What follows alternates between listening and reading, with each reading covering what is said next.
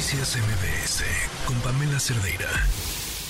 Le agradezco mucho a Gilberto González, secretario general del Sindicato de Trabajadores del Poder Judicial de la Federación, que nos acompañe. ¿Cómo está, Gilberto? Buenas tardes. A sus órdenes y agradecido por el espacio que me brindan. Bueno, pues, ¿cómo están? ¿Cómo, cómo, cómo están todos los trabajadores del Poder Judicial? Pues este, muy molestos, la verdad, les soy franco. Habíamos este, convocado a una manifestación nada más de poner unas lonas el día de hoy y el día de mañana una manifestación en las afueras de los inmuebles, de todos los inmuebles del Poder Judicial en toda la República. Sin embargo, nos vimos rebasados por los trabajadores, por que hay una gran inquietud e incertidumbre respecto a que se les vaya a reducir sus ingresos, contrario a lo que debe de ser de la progresividad en el ingreso, y también este, los constantes ataques del jefe del Ejecutivo hacia lo que es el Poder Judicial de la Federación, con ello poniendo en evidencia que hay una violación a la división de poderes que señala el artículo 49 constitucional. Escuchábamos hace unos momentos a Ignacio Mier y hemos escuchado al presidente decir lo mismo, que están siendo engañados, que no se pone en riesgo en absoluto ningún derecho de los trabajadores con la desaparición de los fideicomisos. Ignacio Mier les miente y yo lo puedo comprobar porque eh, hay varias prestaciones que están establecidas en las condiciones generales de trabajo y además otra de las cosas, la infraestructura que debe tener el Poder Judicial de la Federación debe ser acorde con las cargas de trabajo que tenemos. Hay veces que en provincia o muchas veces hasta en propia Ciudad de México, nuestros compañeros se hacen cooperacha para comprar los fondos. Entonces, es evidente que no han revisado adecuadamente ni las condiciones generales de trabajo, ni saben lo que realmente se realiza todos los días en los órganos del Poder Judicial de la Federación. Esta institución es garante de los derechos humanos. Si bien es cierto, toda institución está obligada a respetar, garantizar, promover los derechos humanos, esta, el Poder Judicial, es quien resuelve cuando hay una afectación a esos derechos humanos. Y voy a, un ejemplo muy fácil.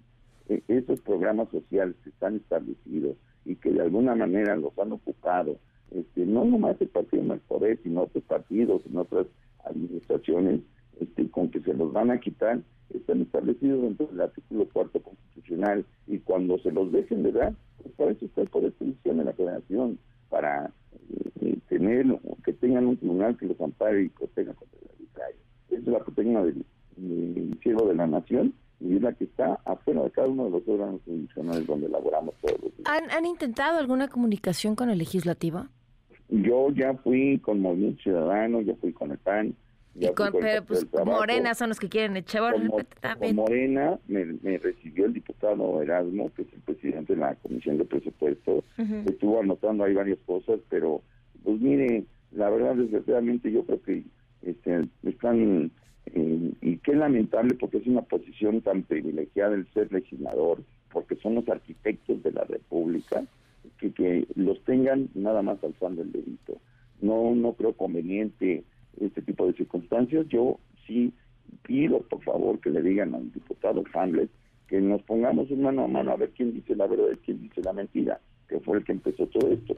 Y, y hoy vi una noticia donde él estaba el diputado mira al Poder Judicial de la Federación a que comprobara esto, pues yo creo que también hay suficientes argumentos como para que vean que van a quitar derechos adquiridos, van a quitar eh, este, prestaciones que se han ganado a través de la lucha sindical de muchos años y que están establecidos en las condiciones generales de trabajo, las cuales están conforme establece la Ley Federal de Remuneración de los Servidores Públicos, que es la reglamentaria en el artículo 75 y 127 de nuestra norma fundamental.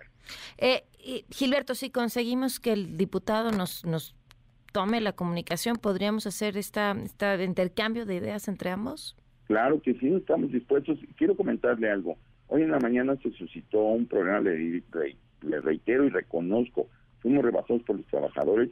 Aquí está a mi lado con este el licenciado Juan Alberto Prado Gómez, que es el el líder del otro sindicato, eh, si bien minoritario, no por eso deja de ser importante, y, este, estamos unidos precisamente para realizar una, una estrategia conjunta y que vean que todos los trabajadores del Poder Judicial estamos unidos. Eh, ¿a, qué, ¿A qué se refiere con fuimos superados por los trabajadores? ¿Qué esperaba? Porque este, se salió de control. O sea, yo había, yo había este, convocado a, nada más a la toma de, o sea, a que se pusieran las mantas en todos los inmuebles del Poder Judicial en toda la República. El licenciado convocó a un, amparo nacional, este, pero sin embargo siento que no es lo adecuado desde mi muy particular punto de vista. Ahorita estamos charlando a ver cómo nos organizamos, cuál es la mejor decisión para ambos y también sin afectar la ciudadanía. Esto es muy importante. Nosotros estamos conscientes del servicio público que otorgamos al justiciable que va a reclamarla y eh, somos respetuosos de eso. Claro. Pues muchas gracias por habernos tomado la llamada. Es un placer. Gracias. Buenas tardes. Gilberto González Pimentel, secretario general del Sindicato de Trabajadores del Poder Judicial de la Federación. Pues ahí está la invitación al diputado Ignacio Mier para que conversen ambos y veamos pues de qué se trata, ¿no? Porque esto de las dos partes diciendo no es cierto, pues alguien alguien tiene la verdad. Noticias MBS con Pamela Cerdeira.